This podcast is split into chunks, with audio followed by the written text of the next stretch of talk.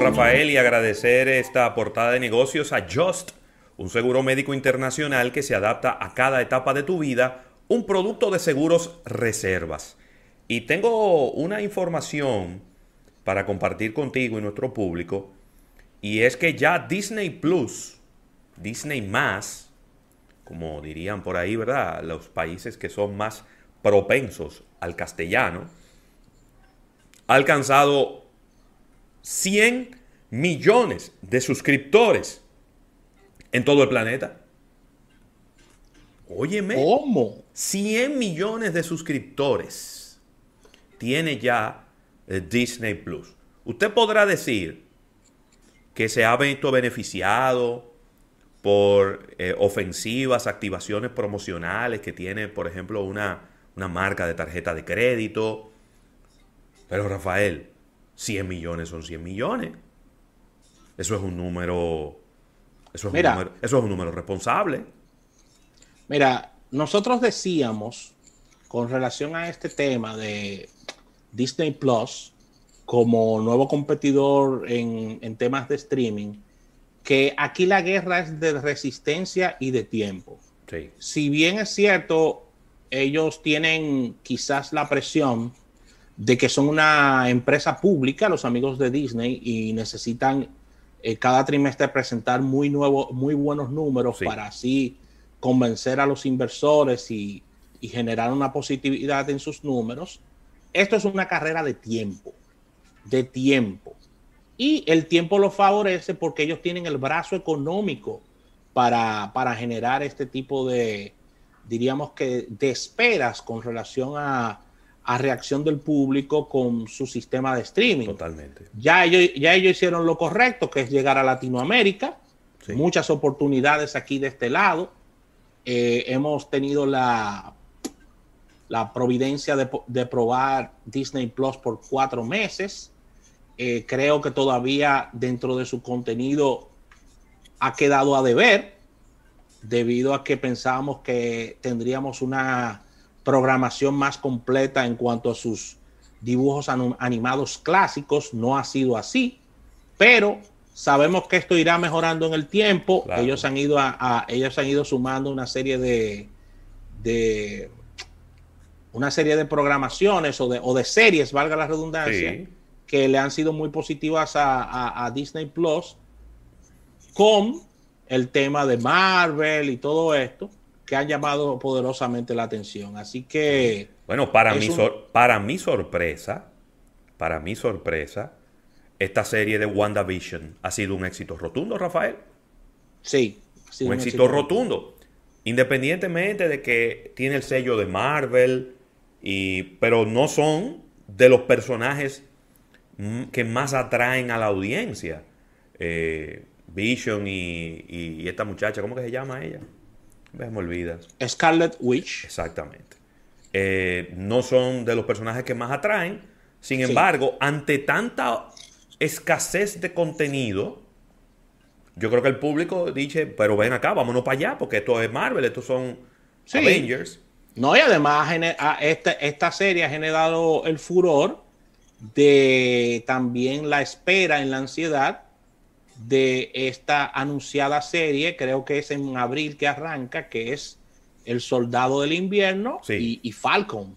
Sí, Muy esperada esa serie debido a que son los dos herederos del Capitán América en la película Endgame, donde inclusive a Falcon se le entrega el escudo eh, Claro. del Capitán América, ya el Capitán América envejecido. Así que, Pues el Capitán América no, no, no. se retiró, se retiró. se retiró el Capitán América. Dijo, no, pero es que yo tengo que vivir. A mí me congelaron, volví dentro de 50 años, el mundo cambió ya, ya y, y- y cogió mucha piña el Capitán América y se fue en un viaje, vino viejito y se retiró y entregó el escudo y le dijo, ya, tú estás preparado, dale tú, que tú eres joven. Sí. Y se fue a, se fue a convivir con su amada. Así que excelente esto. Mira, bien. Ravelo, en una información de mercadeo deportivo, voy a necesitar tu opinión sobre el tema, a ver si es muy parecida a la mía o todo lo contrario. Vamos a ver. Y diríamos que es una información histórica por el estadio que está envuelto y por la personalidad que está también envuelta. Y es que Brasil, en el día de hoy, Ravelo, rebautizará su icónico estadio Maracaná como el Rey Pelé. No, muy, muy, muy mala decisión. Yo estoy totalmente de acuerdo contigo. No, muy mala, muy mala. Era construirle un estadio nuevo, aunque no sea tan grande. Sí. Es Porque que, todo el mundo le va a decir Maracaná, al estadio del Rey Pelé. A ver. Es que fíjate que lo que ocurre no es, no es un estadio cualquiera. No. Es un estadio que tiene una historia muy arraigada dentro de los fanáticos del fútbol. Pero ven acá, el Maracaná. Eh, de verdad que no quiero comparar eso a lo que, a lo que pasa aquí con el Estadio Quisqueya. ¿El Estadio Quisqueya? Sí, porque el Estadio Quisqueya durante, qué sé yo, 50 años se llamó Estadio Quisqueya. Sí. Entonces luego se ha se hizo una, proclama a nivel del, Congreso para cambiarle el nombre y se le colocó el nombre. Estadio Quiqueya Juan Marichal. Pero que eso es, eso es como un gato perro. Porque lo que había que hacer era rebautizar el estadio como Estadio Juan Marichal. Juan Marichal. Eso era lo que había que hacer. Y sin embargo, lo que hicieron fue que le pusieron un apellido. Y como nuestro cerebro funciona, la gente le va a seguir diciendo, diciendo Estadio Quisqueya. Si lo hubieran rebautizado, entonces la gente le diría el Estadio Juan Marichal.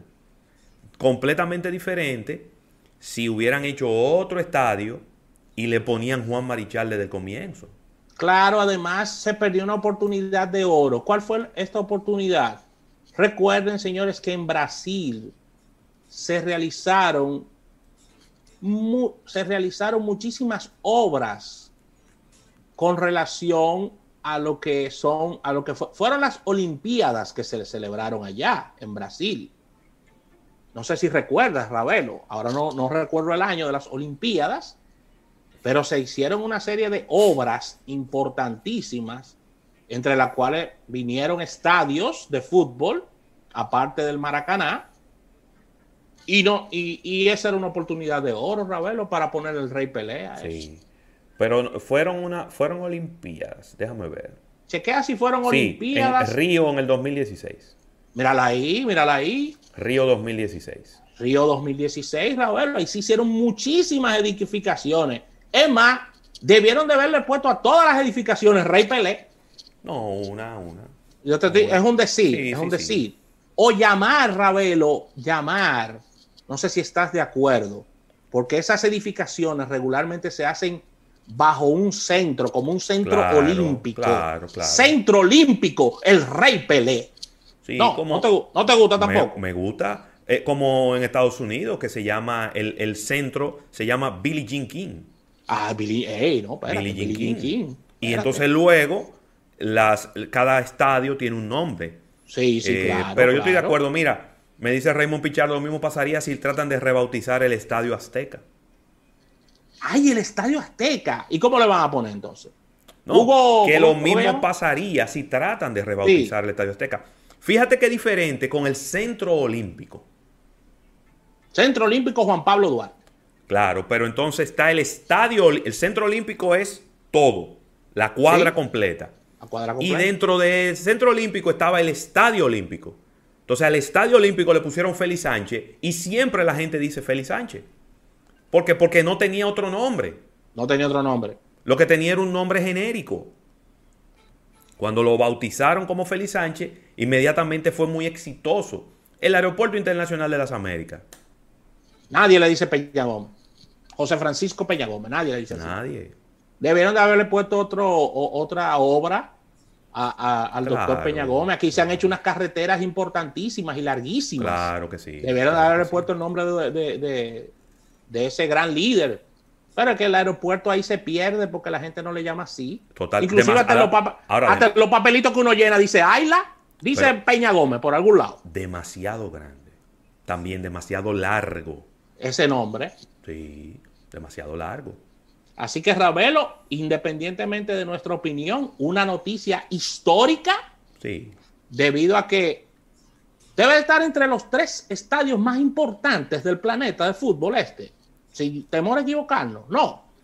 De América yo creo que sí, pero del mundo creo que habría que ponerlo dentro de los 10 primeros. Dentro de los 10 primeros. Ahora, de, eh, de acuérdate lo... que ESPN hizo un programa que se llama Ciudades de Fútbol, sí. donde iban a los estadios y ahí estaba. En, claro, el Maracaná. es que, es que el, el, el, vamos a decir que la ventaja que tiene el Maracaná es que es muy antiguo. Sí, claro. Y que en ese estadio se llevó a cabo un mundial de fútbol. Sí. Y a lo que pasó en ese mundial de fútbol le llamaron el Maracanazo. El Maracanazo. Entonces, imagínate tú. Es algo que El está... Rey Pelé, Ravelo. Sí, el Rey Pelé. Qué bien, qué bien. Así Pelé, ahí está. Pelé se merece todos los reconocimientos que le hagan. Ey, un caballero. Todos los reconocimientos no sé, que le hagan. No sé si viste la, las opiniones que emitió eh, con el fallecimiento de Maradona. La verdad No, que Pelé no, es claro. un caballero, ¿eh? Sí, sí, sí, sí. Mucha clase. Fuera de serie. Mucha clase. Y era tan bueno, Ravelo Pelé. ¿Quién? Era tan bueno, Pelé. Pelé. No, no fuera relaje. de liga, fuera, No, fuera de liga. No relaje, no relaje con eso.